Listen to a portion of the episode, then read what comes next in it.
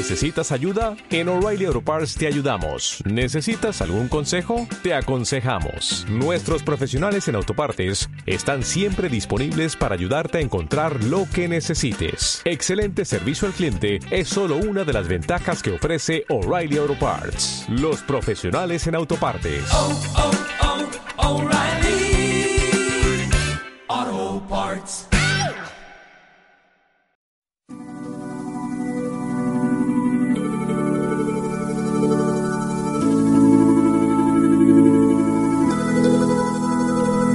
Tiempo de tertulia.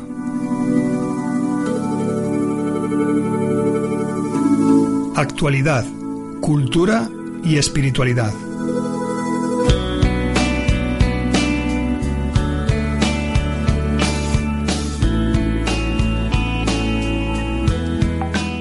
Muy buenas tardes amigos y amigas. Comenzamos de nuevo una asignatura por el programa coloquio Tiempo de Tertulia. Les saluda Paco Lobato, allá en los controles en la parte técnica Eloy Lobato. Estamos transmitiendo en directo, como acostumbramos a decir, desde los estudios de Voz de Vida Radio en Sabadell, Barcelona, eh, sintonizando desde vozdevida.com, vozdevida.org, nos puedes escuchar o a través de las distintas emisoras en frecuencia modulada, emisoras amigas que desde España están transmitiendo en directo el programa de hoy. A todos los oyentes les enviamos, como acostumbramos también a hacerlo, a todas estas radios amigas, les enviamos un cordial saludo y deseamos que podáis también participar en el programa de hoy, si lo deseáis, en el cual vamos a estar tratando un tema también muy actual, eh, al que le hemos, le hemos escrito una carta. Eh, hemos dirigido una carta de esperanza a un pueblo a quien amamos mucho, es el pueblo de Venezuela. Por eso es que hemos titulado el programa de hoy, Querida Venezuela.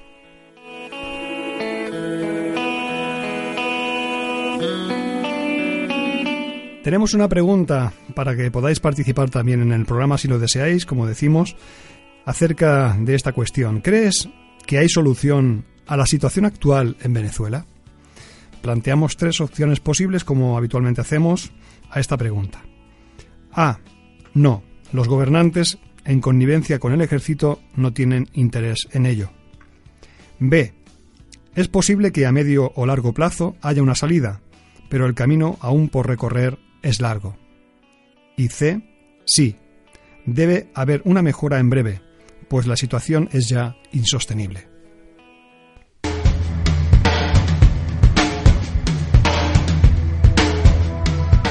Participa en Tiempo de Tertulia. A través del teléfono 93 724 42 23 o por WhatsApp en el número 622 329 002. Por medio del correo electrónico en tiempo de tertulia vozdevida.org. Y por supuesto en nuestros perfiles de Facebook y Twitter.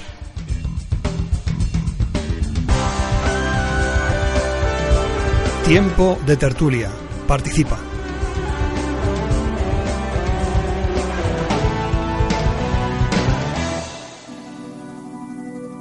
Nos gusta que nuestros oyentes, aquellos que nos siguen habitualmente, puedan darnos su opinión. Para nosotros es también un aliciente y es importante saber qué opinas acerca de los temas que planteamos. Bueno, hay un refrán en Venezuela, un refrán venezolano, que dice, a la hora mala no ladran canes. Pero desde aquí no callaremos. Venezuela atraviesa una de las peores crisis sociales y económicas en su historia sin duda la más dura de los últimos decenios. Desde estos micrófonos eh, queremos denunciar la situación dramática y al límite que se vive en este país. No, nosotros no seremos cómplices con el silencio. Hoy el sufrimiento allí es diario para millares de familias. Es cierto que aquí hay, hay medios de comunicación que vienen haciéndose eco de ello, del dolor de todo un pueblo, eh, de muchos miles de personas, pero no tan a menudo, no tan frecuentemente como quizá, quizá sería necesario. Da la impresión de que Venezuela aquí en Europa o España solo es noticia a ratos. Sin comida, sin medicamentos, sin suministros básicos, agua, eh, electricidad, gas, en definitiva, sin lo más básico para poder subsistir. La gran paradoja radica en que Venezuela es uno de los países de Latinoamérica con mayores recursos naturales. Venía siendo uno de los grandes productores de petróleo a nivel mundial. Pero este país, lamentablemente, ha adolecido a lo largo de su historia de gran corrupción gubernamental, de revoluciones sangrientas y de crueles dictaduras, como la que existe actualmente. Para conocer detalladamente y en primera persona sobre lo que está pasando en el país hermano de Venezuela, tenemos en el estudio a varios venezolanos. Qué mejores personas para poder darnos testimonio de, qué significa Venezuela para ellos y también que nos cuenten cómo están pasándolo allá sus familias y sus experiencias personales. Tenemos aquí a mi izquierda a Ramón Beitia. Buenas tardes, Ramón. Buenas tardes, pastor. Gracias por estar aquí. Gracias por acompañarnos. Un gusto, un gusto. Tenemos a su esposa, a su esposa Victoria Brat. Bienvenida, Victoria. Muchísimas gracias por la invitación.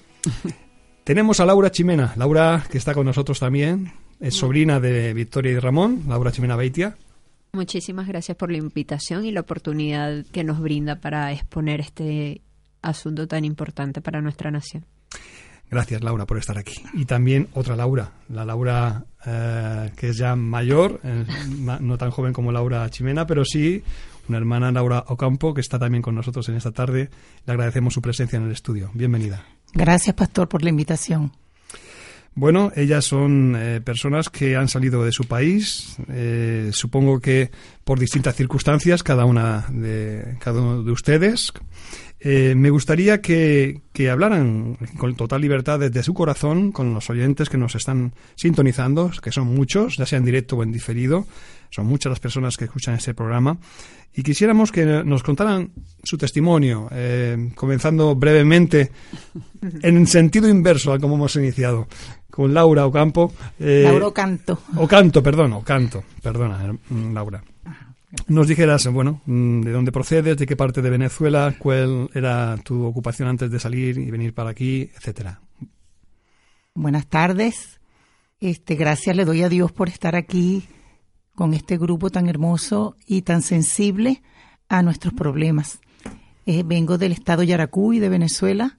El estado Yaracuy es precioso, como toda Venezuela, muy lindo, muy rico en flora, en fauna y en habitantes.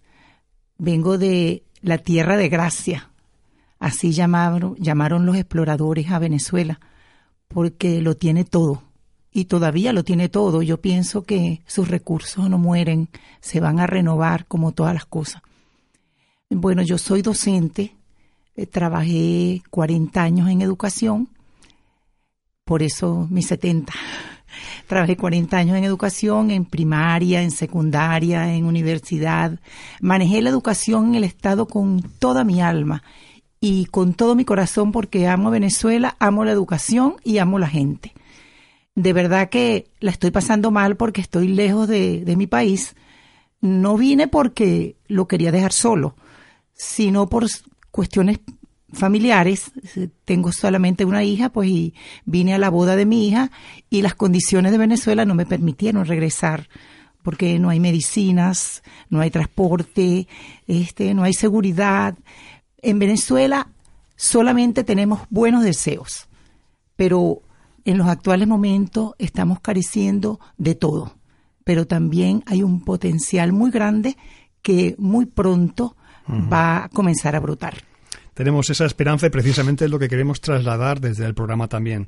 Si bien queremos que sea un programa denuncia también de la situación que se vive en el país, naturalmente, porque es injusto todo lo que está pasando y hay mucho sufrimiento, no lo vamos a callar ni a silenciar, como he dicho al comienzo, pero también queremos traer una palabra de consuelo y de esperanza a tantos y tantos venezolanos que quizá ahora nos están escuchando y a través de ustedes seguro que también mm, esto va a ser una realidad.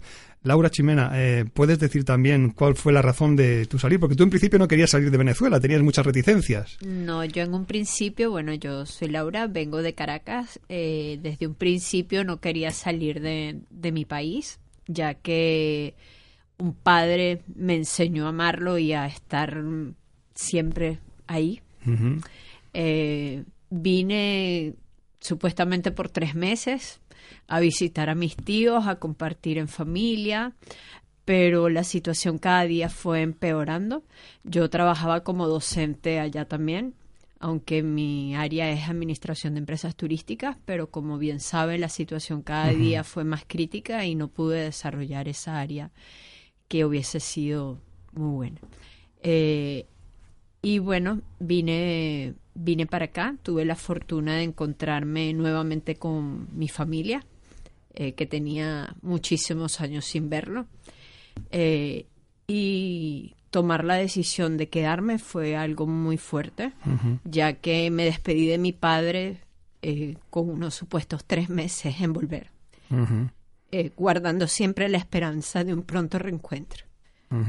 Eh, pero realmente doy gracias al Señor por permitirme nuevamente la oportunidad de encontrarme con Él. y, y gracias a mi familia que tengo acá y que es mi gran apoyo. Seguro, seguro que te reencontrarás con tu papá. Sí, señor. Tengo esa seguridad. Tengo fe. Confiamos en ello, claro que sí. Bueno, este pueden ver es un programa emotivo, no, no puede ser menos. Eh, realmente hay personas que están sufriendo y saber que los seres queridos allá están pasándolo tan mal. Desde aquí, pues la distancia hace que, que ese, mm, ese vacío, ese dolor que se tiene, ¿verdad?, por, por los seres queridos, pues se incremente. No obstante, tenemos la esperanza, como cristianos, Sí. de que Dios está también cuidando de ellos. Sí. De alguna forma. Aparte de si se le puede enviar alguna ayuda desde aquí, que también se hace, pero lo importante es saber que a pesar de todo lo que está sucediendo, Dios tiene el control. Amén. Victoria, eh, Brad, eh, bueno, aquí es una mujer ya que ha estado varias veces en el programa, compañera también en- sirviendo al Señor. Y Victoria, eh, tú saliste por otra vía, es decir, Ramón y tú tuvisteis un recorrido algo diferente porque hicisteis... Sí.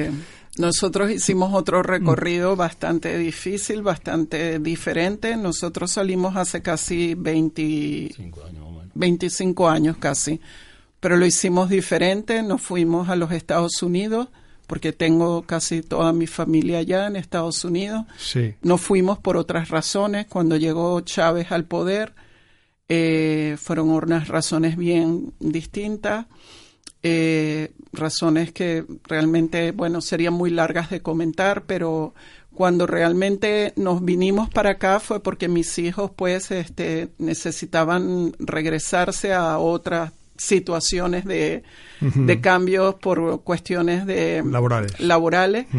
Y pues se quedó uno en Estados Unidos y nos vinimos. Yo tenía mis papeles como española y los aproveché y pues nos vinimos lo que llaman a una re- Reagrupación. reagrupación familiar. Y por esa razón nos vinimos. ¿Por qué no me, vi- me, me fui para Venezuela? Pues bueno, por las mismas circunstancias de las que muchos se vienen, pues Venezuela no estaba para regresarse allá y la situación aquí era la que realmente mis hijos necesitaban. Entonces nos vinimos aquí y pues aquí estamos y veo que la situación aquí está para recoger a mis familiares como mi sobrina. Y creo que Dios a veces hace las cosas para otros y las está haciendo para muchos venezolanos que se vienen, que realmente están necesitando a tener familiares aquí. ¿Qué va a Venezuela, suceder? No sé. Venezuela fue un país de acogida de muchos españoles Sí. también, Sí. en la época de la Sí. dictadura o en la época cuando aquí había mucha dificultad. Y ahora es a la inversa, ¿verdad? Yo creo Sí. que se merece la misma ¿Qué es acogida. lo que sucedió cuando mi madre Exacto. salió de España y se fue a Venezuela por la después de la guerra? Entonces, claro, eso eso es lo que a nosotros nos ayudó a venir. Claro. Esas raíces también que hay. Y Sí. yo creo que esa hermandad que tiene que haber entre, entre los pueblos. eh, somos eh, la raza humana. Yo no distingo entre la raza amarilla, la, la raza blanca, la raza negra. No. Somos la raza humana, una sola raza y todos somos seres, seres Claro. humanos. Hermanos. Ramón, eh, yo sé que tú estás haciendo un esfuerzo grande por estar delante de dos micrófonos. Porque, Enorme. Pero No, no, bueno, no, yo salí también de Venezuela hace muchísimos años con mi esposa y agradecido a Dios porque siempre ha estado con nosotros. Y bueno, Venezuela, mi madre está en este momento allá con, con mi hermano y, y mi hermana, que son los, los parientes más mm, cercanos que tenemos, familiares, tenemos muchos, pero estos son los más directos. Y bueno, la situación en Venezuela esperamos que mejore muy pronto también y, y aquí estaremos orando por ellos también, eh, por sus circunstancias. Mm. Esa era la cuestión que quería plantearles ahora, si os parece bien, muy brevemente. Ustedes han dejado familia allá. Les digo de ustedes porque acostumbran a hablarse también Sí, así. Entonces, sí. por deferencia también, eh, me gusta hacerlo de esta manera. Eh, ¿Os comunicáis? ¿Se comunican con frecuencia con, con la familia allá? ¿Cómo lo hacen? ¿De qué manera? Por ejemplo, Laura Ocanto. Sí, este, a través de las redes sociales, que gracias a Dios que es una bendición ese WhatsApp. Eh, yo hablo todos los días con mis hermanos, somos nueve, y multiplicado por ocho muchachos que tiene cada uno, más o menos son como 50 personas, entre sobrinos y primos, ¿no? Familia numerosa. Sí, es muy numerosa, somos nueve hermanos preciosos, todos muy buenos mm, ciudadanos, y tienen sus hijos, este, y les ha ido muy bien, todos están bien, luchadores como yo, este, muy trabajadores, este, les ha ido bien, a pesar de que la situación en Venezuela es crítica, pero crítica, crítica, porque nos tocaba a veces este, andar en un camión de taxi, porque no hay taxi, no hay carro, no Se hay caucho. subían un montón de personas Eh, sí, en el pasaba un camión. y, y, por ejemplo, yo que tengo 70 años, soy muy ágil, muy sana, pero 70 son 70. Y me tenían que guindar Sí. para montarme al camión. Alzarla, Sí. tenían Menos mal que, uso, sí. eh, este, menos mal que uso pantalones porque me tenía que montar en un camión. ¿Qué, les dice la familia desde allí? Eh, ¿Qué les comentan? Bueno, me dicen que la situación está todavía muy difícil porque no hay medicinas, no hay comida, eh, lo- los, sueldos no alcanzan. Allá un sueldo son sueldo mínimo son 5 euros. Cinco lo que euros equivale a 5 mensuales. euros Cinco euros mensual, mensuales. sí. Y un kilo de queso, Imagínese. un kilo de queso cuesta eso. Un kilo de queso. ¿Y un litro de leche, Y por un litro de leche. Imagínate un medicamento. Yo le mando a mi hermana, me dice, no, no te venga, porque yo digo, ay, yo me quiero ir, porque yo vine fue para la boda de mi hija, pero yo me quiero ir. No te venga, porque con lo que tú ganas en el Ministerio de Educación y en la y en el Seguro Social no te alcanza para tus medicinas, no te alcanza para Claro. las cuatro medicinas tuyas. Entonces, de verdad que... Está en juego incluso su salud, si regresara. La vida, mira, yo vi morir una hermana de, de la iglesia que fue mi, como mi hija espiritual, este, mucho más joven que yo, de una apendicitis, porque no había antibióticos en el hospital de Barquisimeto. Y, y eso es el pan de cada día. Y uno conoce mucha gente porque el maestro se identifica mucho con, con el al pueblo, lo conoce Claro, todo el sensible, mundo. es Sí, es muy sensible. sensible. Y de verdad que está muy difícil la situación en los actuales momentos. No hay comida, no hay medicina, no hay transporte, no hay efectivo, no hay un bolívar, tú no tienes efectivo. Si no tienes dinero plástico, el dinero que hay lo agarran y también se ha fomentado mucho, no, no sé qué palabra utilizar, pues personas que, que hacen de esto un negocio Ya. y, y el efectivo lo venden Con toda la hiperinfla- hiperinflación, ¿no? Hay una hiperinflación que es tremendo. de casi un millón. Sí. Tremendo. Sí, sí, muy difícil. Eh, Laura, ¿tú hablas con tu papá a veces? ¿Con tu familia ya? Sí, ¿Tienes sí. A tu padre y a... y a- Tengo a mi padre, a mi madre y a mis dos A hermanos. hermanos, ujú. Este, con ellos es un poco más difícil mantener el contacto, pero con mi padre lo hago frecuentemente. Tengo la oportunidad por WhatsApp y mandarle cómo estoy y, bueno, él siempre con la por lo positivo que es decirme que todo está bien, aunque uno sabe por medio de las noticias y de las redes sociales que la situación cada día empeora. El- en donde él, él trabaja también la situación y él lo ve día a día porque es médico, Sí. este, cómo se van los pacientes de sus manos y el no poder hacer ni asistir nada falta de porque recursos. no hay recursos para de recursos. asistirlos. Pero sí he tenido la oportunidad de estar de estar en frecuentemente contacto. y mi madre porque vive afuera, vive a- en otra en otro estado, entonces sí es un poco más complicado porque con las fallas de luz y todas las Ujú. dificultades que se han presentado actualmente más que antes, se complica un poco la situación. Vosotros, Victoria y Ramón, ustedes eh, lo tienen diferente, ¿verdad? Se encuentran sus hijos, Bueno. digo, en el sentido de, de hijos, mm, nietos, los tienen más accesibles. No, sí, porque es que no los tenemos en Venezuela, gracias al Señor no los tenemos en Venezuela si, bien, ninguno. si bien tienen familia aún, Sí, bueno, en el país. la madre de Ramón y el y los hermanos de Ramón viven, eh, los hermanos de Ramón son el papá de, de, de Laura. Muy bien. y, y viven en el- la misma finca, lo que dicen aquí finca, el mismo El edificio, edificio. Que, que el papá de Laura. Entonces, claro, si, si Laura se comunica con el papá, pues Ramón se puede comunicar con la mamá de Ramón. eh, es, eh, es bueno saber que nos podemos todavía comunicar, pero en este tiempo que se fue la luz, bueno, fueron casi tres, cuatro días sin saber de ellos. Ocho días. Entonces es, es muy fuerte. Precisamente hay una grabación reveladora, es hecha hace unos días, en Sí, la época sí. del apagón. Vamos a escucharla. Mis amadas hermanas, Dios les bendiga, le habla la pastora Rita Castellano. Bueno, eh, ausente totalmente, incomunicados totalmente, nos hemos encontrado en un caos, un caos total. Les pido sus oraciones, por favor. Mucho pueblo mal, muriendo de hambre, de sed. Tenemos siete días sin luz, un apagón nacional, ha sido horrible.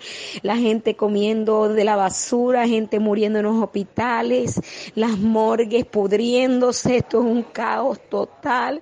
Por favor, les pido que oren. No es fácil lo que estamos viviendo. No hay agua, no hay comida, no hay luz. Saquearon todos los automercados, saquearon todas las panaderías, todas las carnicerías. Por favor, ayúdenos en oración. Estoy tratando de comunicarme. Hasta ahorita tengo ya más de ocho días incomunicada, pero por favor les pido que oren, pero que también eh, divulguen esto, por favor. Maracaibo, Estado Zulia está en estado de emergencia. Hay demasiado saqueo, han quemado iglesias cristianas. Este ha sido fuerte todo esto y hay como un desastre horrible, hermanas, por favor, oren.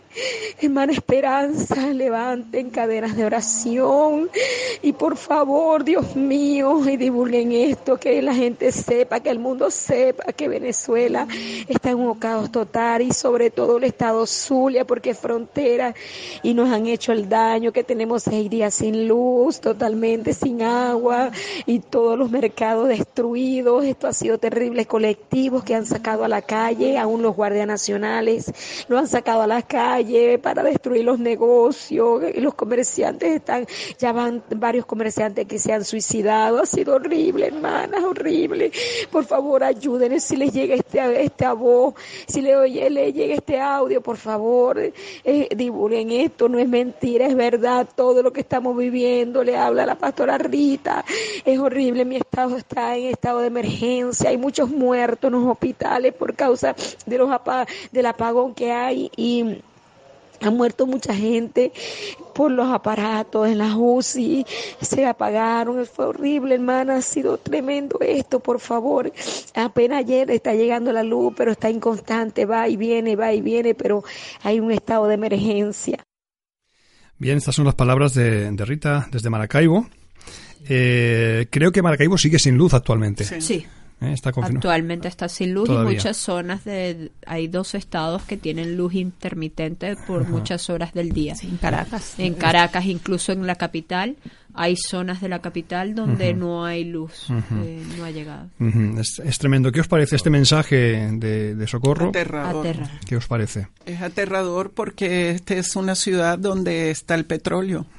Es una ciudad donde podemos considerarla que se ha hecho. mm, yo voy, yo no quisiera ser tan pesimista, pero creo que esto ha sido una mano ya hecha por porque sí, porque lo han querido hacer de esta manera, porque esto es una ciudad del petróleo, de donde está toda y cada una de las cosas más importantes de Venezuela, donde están las mejores y las más grandes refinerías petroleras de Venezuela.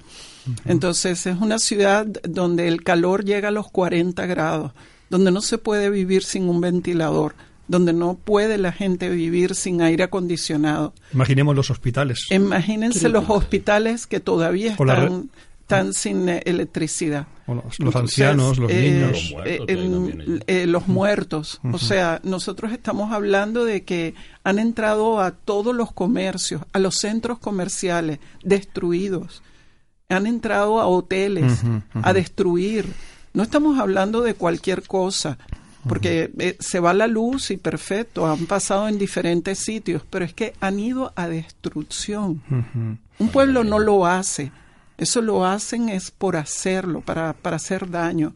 Entonces aquí es donde nosotros entramos y decimos, ¿qué está ocurriendo? Tenemos con nosotros a David Tapia. Él es el director y promotor de DT Project, que es, un, es una ONG, una entidad que está haciendo una labor impresionante y muy, eh, muy cercana, en este caso al pueblo de, de Venezuela también, entre otros pueblos y otras, eh, y otras personas con las que trabaja directamente. Tenemos ahí a David Tapia. Buenas tardes, David. Hola Paco, buenas tardes. Gracias por estar con nosotros, por atender nuestra llamada y ya ves, estamos hablando de Venezuela, un país por el cual tú tienes una especial sensibilidad también, ¿no es así? Así es, he estado durante cuatro años viajando por toda Venezuela, trabajando con personas en diferentes lugares del país y además desarrollando un proyecto de, de cooperación. Así uh -huh. que, además de eso, siendo canario, con la vinculación importante que hay entre Canarias y Venezuela, pues... Así eh, es. Uh -huh. Ese proyecto eh, que has mencionado es llama, Grandes Esperanzas, ¿no, ¿no es así? Grandes Esperanzas, correcto. Háblanos de él, por favor. ¿Qué labor venís realizando ahí en Venezuela a través de este proyecto de cooperación? Bueno, cuando viajé por primera vez a Venezuela me llamaron para presentar otro tipo de proyectos, pero poco a poco fuimos trabajando con el equipo la sensibilidad eh, hacia las personas que sufrían. En aquel entonces Venezuela no estaba tan, tan, tan mal como, como está ahora. Los escalones en Venezuela año por año eh, han ido de una forma descendente muy brutal. Mm. Y este proyecto eh, que llegó a su a su fin en 2007, 2017, perdón, cuando se presentó por toda España, eh, lo que pretende es dar a conocer la situación de Venezuela y con los beneficios lo que hacemos es enviar medicamentos a diferentes lugares, ¿no? Y con él hemos llegado a unas 3.000 personas, además de hacer proyectos con los Uh, con las comunidades guaraos indígenas y también el, acogimiento de venezolanos aquí en las islas. He tenido ocasión de, de, ver el documental, es precioso. Eh, os felicito por el trabajo tan, tan bueno que estáis haciendo, sinceramente. Eh, la plataforma de artistas solidarios es una plataforma que está haciendo una labor impresionante también. Ahí en ese documental estás ofreciendo una serie de cifras, de datos, como tú bien has dicho, que van cambiando eh, día tras día prácticamente, ¿no? Porque ahí la, la inflación, la hiperinflación que hay es impresionante. Hemos hablado de la situación en los hospitales. Tú has tenido oportunidad de estar presente, ¿no? En varios hospitales ahí en, en Venezuela. Sí, he estado en varios hospitales de Venezuela entrevistándome con varios médicos, ¿no? conociendo de primera mano sí. eh, toda la situación que hay allí y además eh, repartiendo ayuda humanitaria. Uh -huh. eh, ¿Cómo has percibido en tus viajes ese ambiente? Si bien has especificado que ahora es mucho peor, pero cuando tú has estado allá personalmente, eh, ¿cuál era la, la, percepción que tenías en relación con, con la sociedad, con, con las familias, viviendo el tú a tú? Bueno, hay una situación brutal de impotencia. Impotencia porque eh, cada persona que va a un hospital tiene que llevar absolutamente todo. Eh, y ya ni siquiera es que llevando todo, porque el problema está es que hay muchas cosas ya que, que eh, muchos profesionales que no están, hay plantas de cirugía que se están cerrando, y ya estamos hablando incluso de hospitales. Cuando yo fui la última vez, ya los hospitales había muchos que no tenían agua, pero ya por último es que no hay ni luz. Mm. Entonces, el ir a Venezuela es jugarse la vida en todos los sentidos, ¿no? Mm. Hay una gran inseguridad, mucha delincuencia, violencia en las calles. Sí, eh, salir a la calle es jugarse la vida también. Allí mm. todos los negocios, antes que anochezca, están cerrados, no puedes parar en semáforos. Los hospitales, las plantas de hospitales están con seguridad y con rejas, cada planta sí. para que no pueda acceder nadie. Uh -huh. eh, y yo tengo, por ejemplo, un amigo médico que me decía de que eh, en su horario de trabajo entraban diariamente entre 6 y 10 personas muertas, ya sea por armas o por cuchillos uh -huh. o cualquier arma de este tipo. ¿no? Uh -huh. Hay una cosa importante también que veía en ese vídeo, en ese documental, y es las grandes colas que se formaban, por ejemplo, para ir a una farmacia. Es sí. Inaudito, ¿no? Sí, la gente hacía cola sin saber lo que iba a comprar, sencillamente porque habían dicho que había llegado algo. Entonces la gente se ponía a hacer cola para comprar lo que hubiere, no es que la gente fuera un medicamento concreto ni nada, porque es que no, no hay nada. De hecho, mm. yo fui a una, a una farmacia donde empecé a buscar, no había medicamentos, solamente habían refrescos y papas fritas. Y yo, le, yo le pregunté a la mujer, mira, pero ¿y esto no es una farmacia? ¿Qué hace esto aquí? Y me dijeron, algo tendremos que vender para comer. Porque no había nada de, claro, medicamentos. Claro, lo, lo, que vemos también en esto es que hay una gran afectación en la salud de las personas, ¿verdad? Tanto a nivel mental como físico, porque vivir en ese contexto es, es tan difícil. Claro, eh, evidentemente, si no hay buenos alimentos y no hay medicamentos preventivos, la sociedad se envejece muchísimo mm. y se deteriora muchísimo. Y la gente llega un momento ya eh, que sale dejando todo atrás y es lo que se conoce también como los caminantes, personas que en grandes multitudes salen huyendo con bolsas recorriendo miles de kilómetros porque no tienen dinero para cubrir eh, ningún otro tipo de transporte. También hay que pensar que el transporte público en Venezuela también ha desaparecido. O sea, hay absolutas, hay miles de autobuses en esplanadas desguazados porque eh, los compró el gobierno en su momento y no tienen dinero para sostenerlos. Entonces están ahí abandonados. Tampoco hay cemento, las empresas son expropiadas eh, por cientos eh, había un detalle curioso que veía en ese documental es en cuanto al petróleo, que es como es nacionalizado, pertenece al Estado, cualquier persona que tenga en una finca eh, algún, no sé, algún pozo de petróleo, pues es expropiada automáticamente.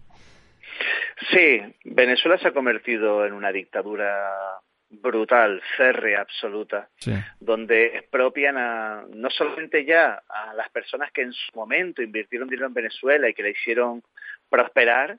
Eh, aquellos, todos recordamos aquellos famosos vídeos de Hugo Chávez diciendo expropies, expropies y quitándole las propiedades a todo el mundo, sino que ya los propios venezolanos que tienen que construyen su casita y si le encuentran petróleo ahí directamente esa propiedad se la quitan y no hay posibilidad de que, la vaya a recuperar. Eh, eh, estuviste en el barrio San Vicente, estuviste en Lago Maracaibo, Hiciste una travesía por el río Orinoco, allá en Tucupita también estuviste, en el delta Macuro. Cuéntanos un poquito esas experiencias con los indígenas guaraos, eh, hablemos en clave positiva, ¿no? Esa población eh, mestiza también que había, los misioneros. ¿Cuál fue tu, impresión? A ver, el que va a Venezuela y depende del ambiente donde te muevas, Venezuela es maravillosa.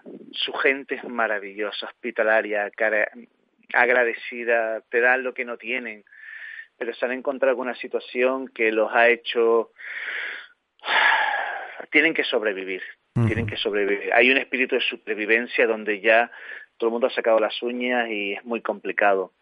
A medida que te alejas de las ciudades, de Maracaibo, de Caracas, de Maracay, de las grandes ciudades, y te alejas y te adentras en las poblaciones más indígenas, te encuentras con lo maravilloso de Venezuela, con el cariño, la cercanía, con la belleza, con el silencio, y la experiencia, nosotros nos metimos ocho horas a través del río Orinoco hasta profundizar en la selva y convivir con los guaraos en ah, poblaciones indígenas de 200 o 300 personas que vivían en palafitos de madera en medio del río, sin paredes ni nada, donde no existía la delincuencia, no existían los robos y existía lo más importante y más bello, la belleza de las personas. Qué hermoso. Eh, en todo este panorama que se nos presenta en cuanto a Venezuela, eh, aquí en el estudio tenemos a cuatro personas que han salido del país por distintas razones eh, y todos echan en falta a sus seres queridos, como es evidente, que están pasándolo allí difícil. Pero, según tu opinión, eh, tal como, como tú percibes el ambiente allí como estás viendo la situación actual, ¿crees que, a corto plazo puede haber una, una solución? ¿cómo, cómo, em, ¿Cuál sería tu enfoque, tu enfoque al respecto? Bueno, esto es algo bastante difícil de determinar. Lo que está claro es que el gobierno que hay en la actualidad debe de salir urgente para que se empiecen a solucionar las cosas.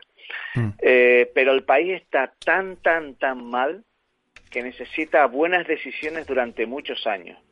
Y además necesita una inversión en educación, desde los más pequeñitos. ¿Por qué digo esto? Porque la sociedad está corrompida de abajo arriba. No existe la posibilidad de moverte en ningún sitio del país sin que tengas que pagar por debajo de la mesa cualquier documento, cualquier papel, hospitales, permiso, policía, todo está corrupto.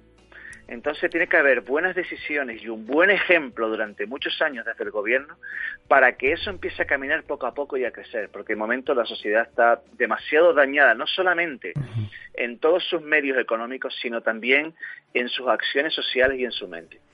Nos hablas en ese proyecto de cooperación Grandes Esperanzas de eso, de esperanza. ¿cuál sería tu palabra de, de aliento y de esperanza para el pueblo venezolano hoy? Eh, bueno, ahora mismo estamos en un momento importante con el tema de, Guaidó, que espero que de verdad que uh, el mundo tenga en cuenta eh, a la Asamblea Nacional elegida democráticamente por el pueblo y que um, ojalá y todo esto pueda llegar a buen puerto. Yo espero y creo que sí, porque no se puede sostener mucho más lo que este hombre está haciendo y además que no es que tenga en contra a, a, su pueblo ya, sino al planeta Tierra. Mm. Así que eh, mi mensaje de esperanza es ese, que debemos seguir trabajando por una Venezuela mejor, uh, que todos podemos formar parte de las esperanzas de los venezolanos que huyen y emigran, tenemos que abrazarlos, entenderlos, conocer su situación, caminar al lado de ellos y, al final esperar que todo esto llegue a buen puerto. David Tapia, muchas gracias por acompañarnos. Eh, el proyecto DT Project tiene también eh, en fase de preparación un nuevo, una delegación en, en Tenerife, ¿no es así? Cuéntanos brevemente. Sí, una de las ideas de todo esto es precisamente dar más visibilidad a todo. Queremos abrir una sede donde eh, la gente pueda acercarse para participar de todas las libertades de, de, todo lo que está ocurriendo en el mundo entero. Por ejemplo, llevar medicamentos para enviar a Venezuela o, uh -huh. o tratar de entender los proyectos que hay de cooperación. ¿Cómo se puede contactar con vosotros rápidamente? Eh, ¿Cómo podemos los oyentes? Hombre, la mejor quizá es a través de la web, en la web ttproject.org. Eh, ahí está toda la información, el contacto, todo. Perfecto. Pues invitamos a nuestros oyentes a que participen de este proyecto Grandes Esperanzas y otros muchos otros que DT Project pone en marcha. David, muchísimas gracias por ese tiempo que nos has dispensado. Un abrazo. Gracias y un saludo a todos los venezolanos que hay en esa mesa. Gracias.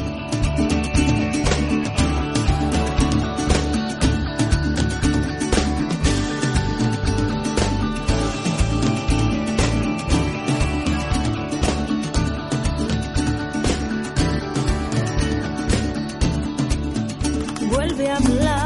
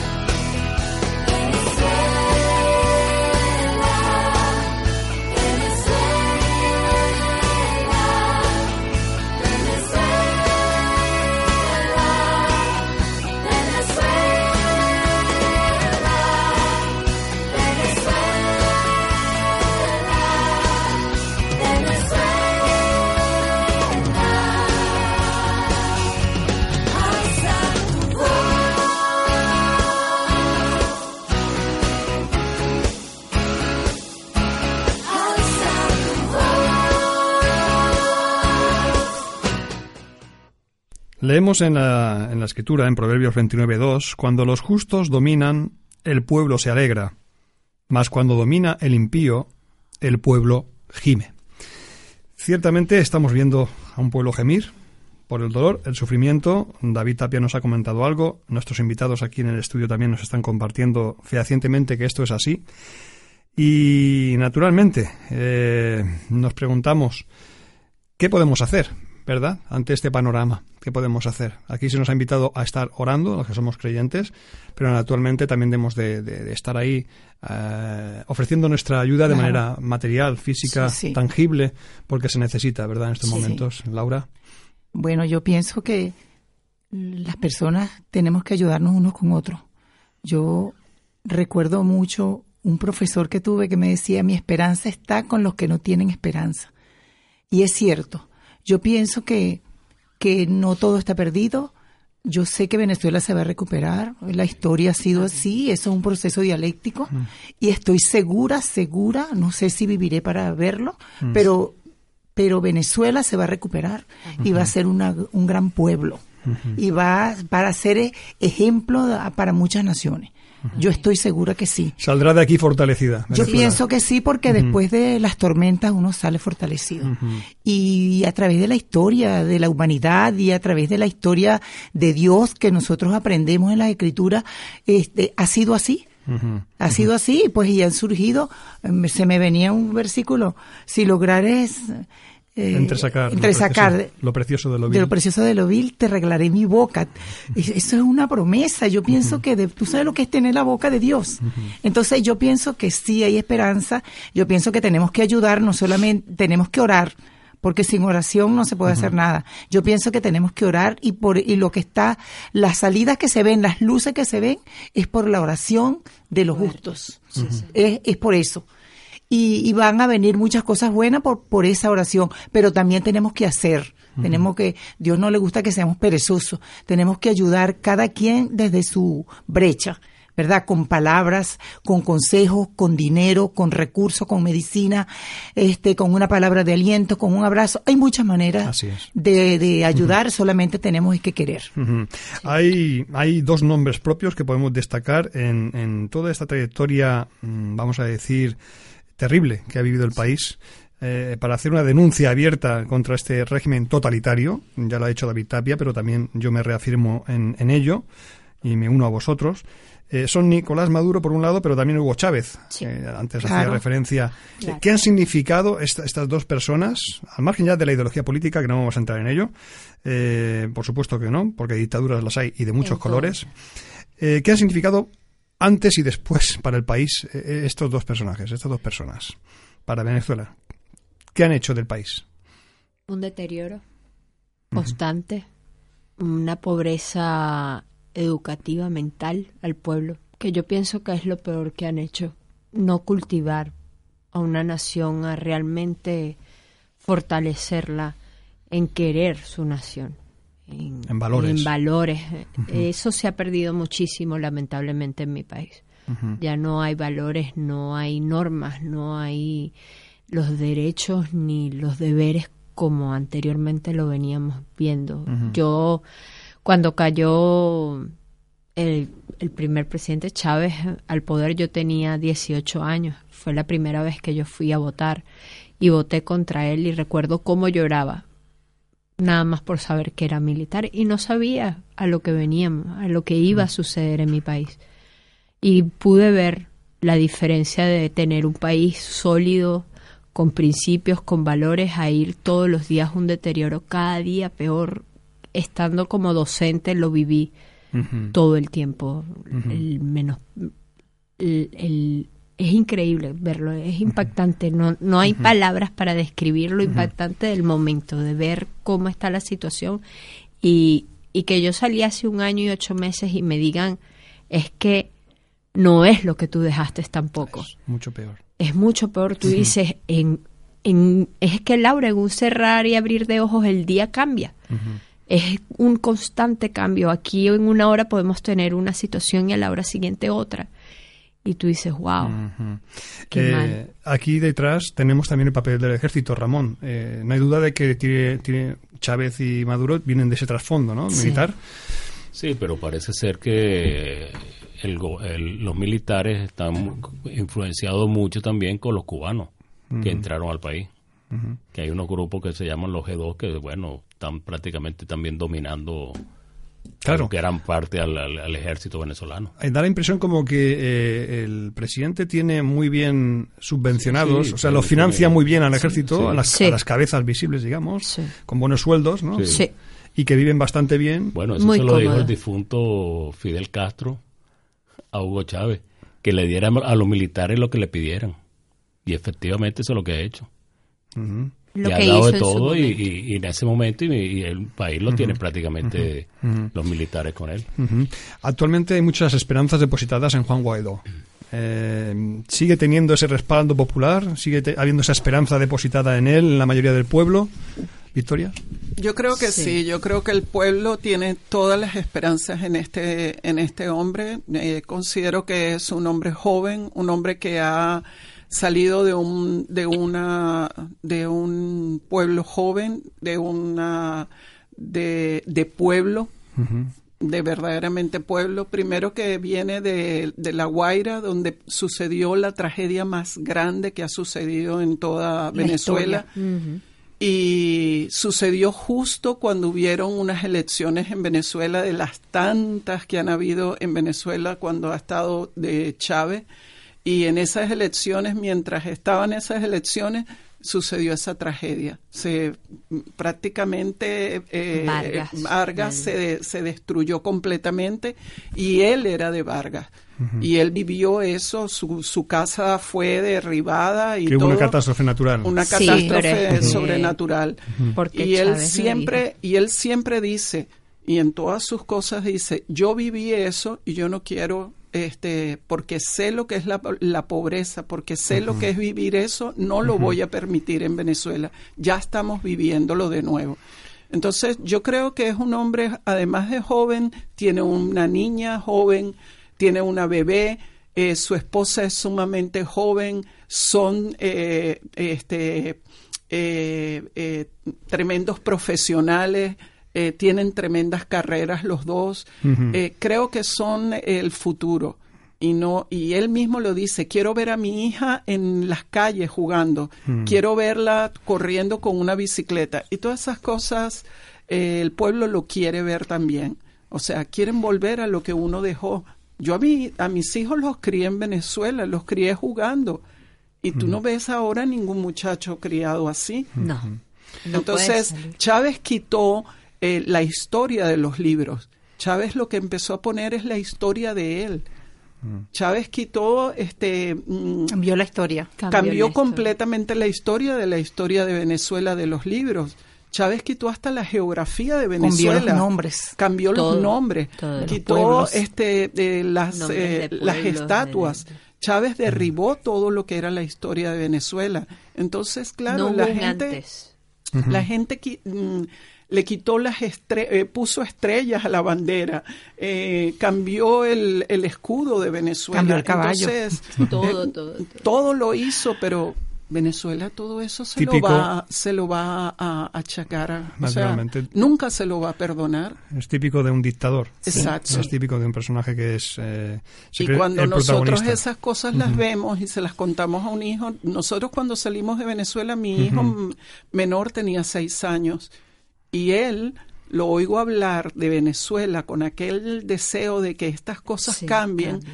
que a veces digo, caramba, pero si él tenía seis años Claro. y tiene ese dolor y, y lo ves hablar como si tuviera lo hubiera sacado de una vida. 20 de 20, 30 años, pero es porque nosotros le hemos sembrado el amor. Nos gustaría que pudierais también vosotros opinar respecto a la pregunta que hemos planteado hoy. ¿Crees que hay solución a la situación actual en Venezuela? Hemos planteado tres opciones a esta pregunta. A. No, los gobernantes en connivencia con el ejército no tienen inter- interés en ello. B. Es posible que a medio o largo plazo haya una salida, pero el camino aún por recorrer es largo. Y C. Sí, debe haber una mejora en breve, pues la situación es ya insostenible. Vamos a ver si desean los oyentes participar, cómo hacerlo, y ustedes pueden hacerlo también ahora expresamente aquí en el estudio, si os parece.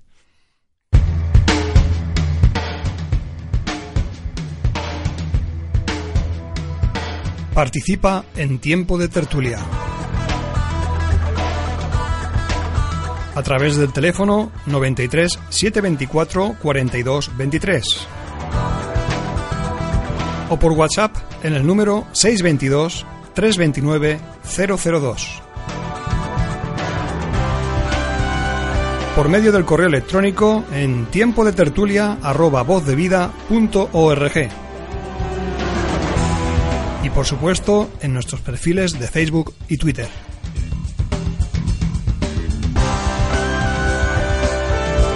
Tiempo de tertulia. Participa.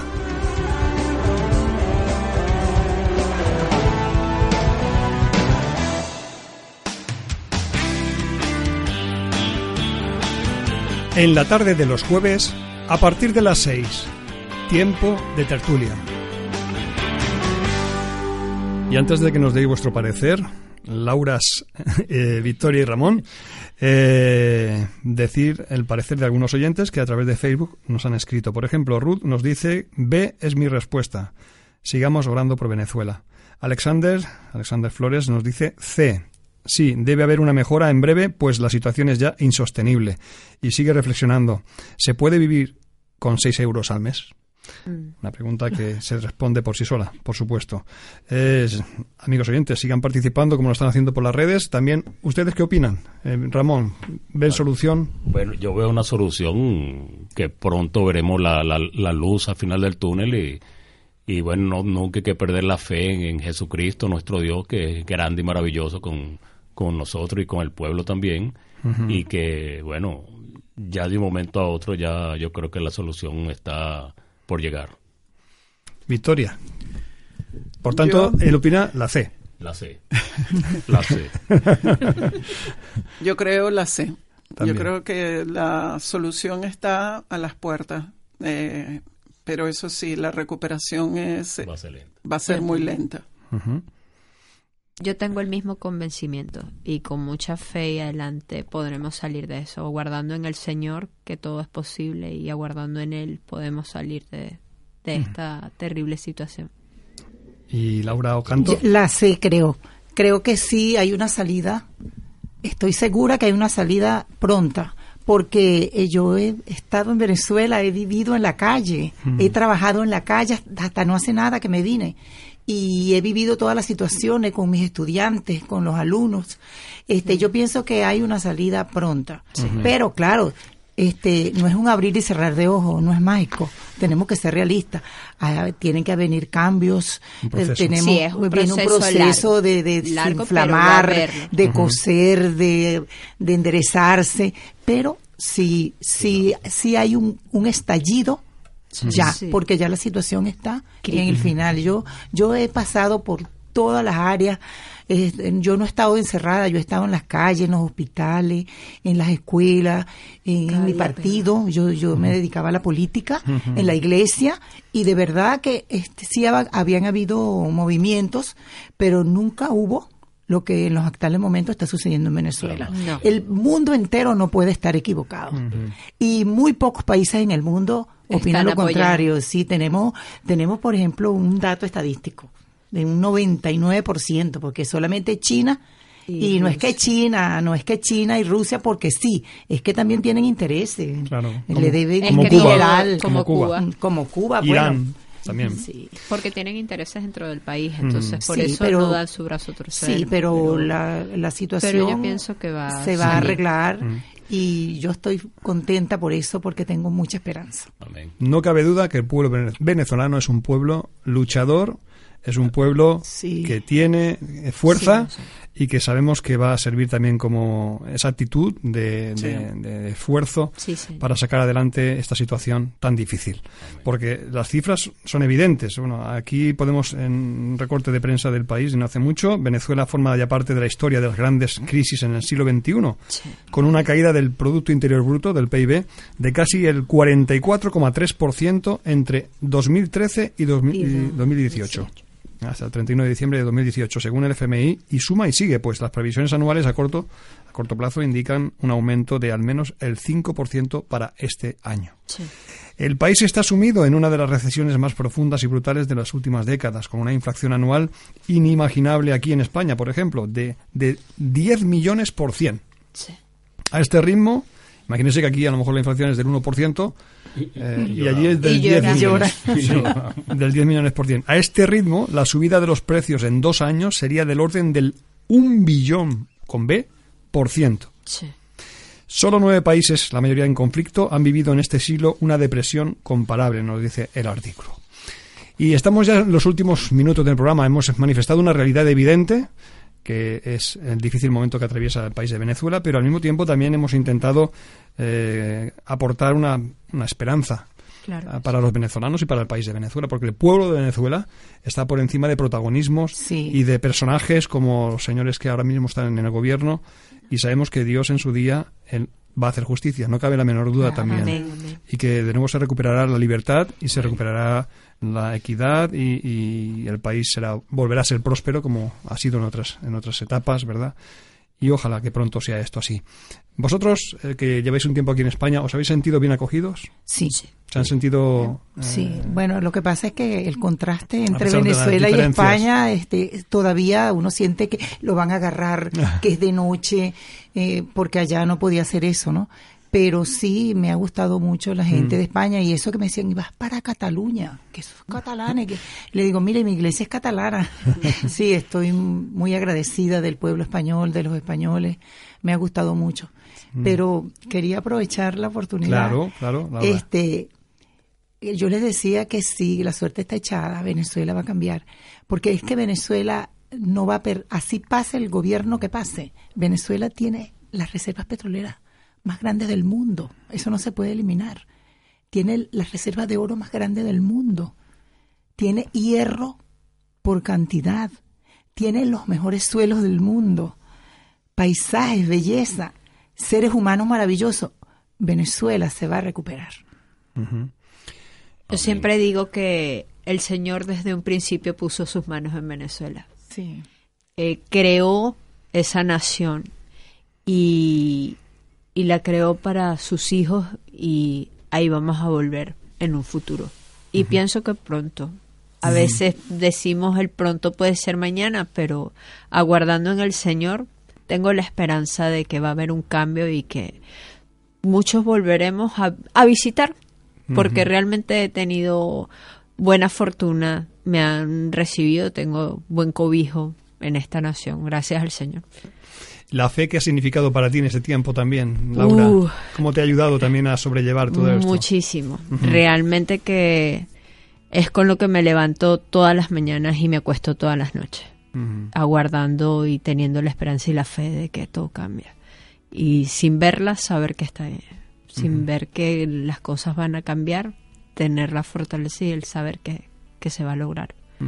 Entonces, no la pierdo y nunca la perderé. Siempre tenía un coro con mi tía que decíamos de tengo fe, esperando mi milagro estoy y lo seguiré teniendo.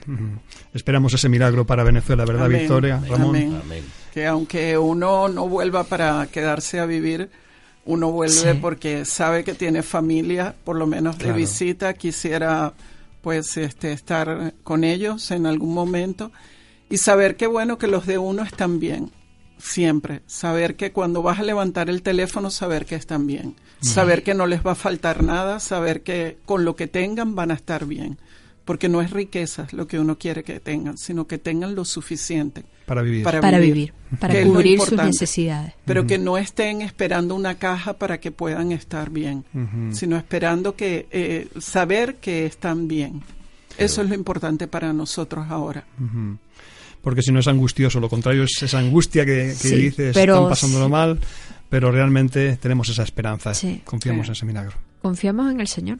No nos queda Así. sino estar con Él y Así en es. Él, aguardar en Él. Ramón, ¿cuál es tu esperanza? Bueno, la esperanza que tengo que todo esto pase pronto y que, bueno, como dicen aquí la- los compañeros y hermanos, eh, que, bueno, que cuando uno vaya para un supermercado, un abasto, allá se consiga todo también como hace muchos años. Bueno, mi infancia fue maravillosa allá, nunca lo olvidaré. Y bueno, y esperamos que, que el Señor obre en su santa misericordia también. Ujú. Gracias, Ramón, Victoria, Laura Chimena Beitia y Laura Ocanto. Gracias por estar con nosotros aquí. Creo que habéis dado también eh, unas palabras eh, que van a sensibilizar a los oyentes y van a llegar a muchas personas, incluso compatriotas vuestros venezolanos que se identifican con, Amén. con ese, Amén, amén. ese dolor y esa situación que estáis pasando en estos momentos, pero no cabe duda de que hay una esperanza. Sí, sí. Amén. Tenemos esa seguridad Es de que la situación va, Va a cambiar, cambiar. y se va a revertir. Y oramos a Dios que así sea pronto y también apoyaremos a en- aquellos que están trabajando para que así sea. Amén. Amén. Eloy, gracias allá en control y amigos oyentes, hasta la próxima oportunidad que reciban un saludo de aquí de quien les habla, Paco Lobato.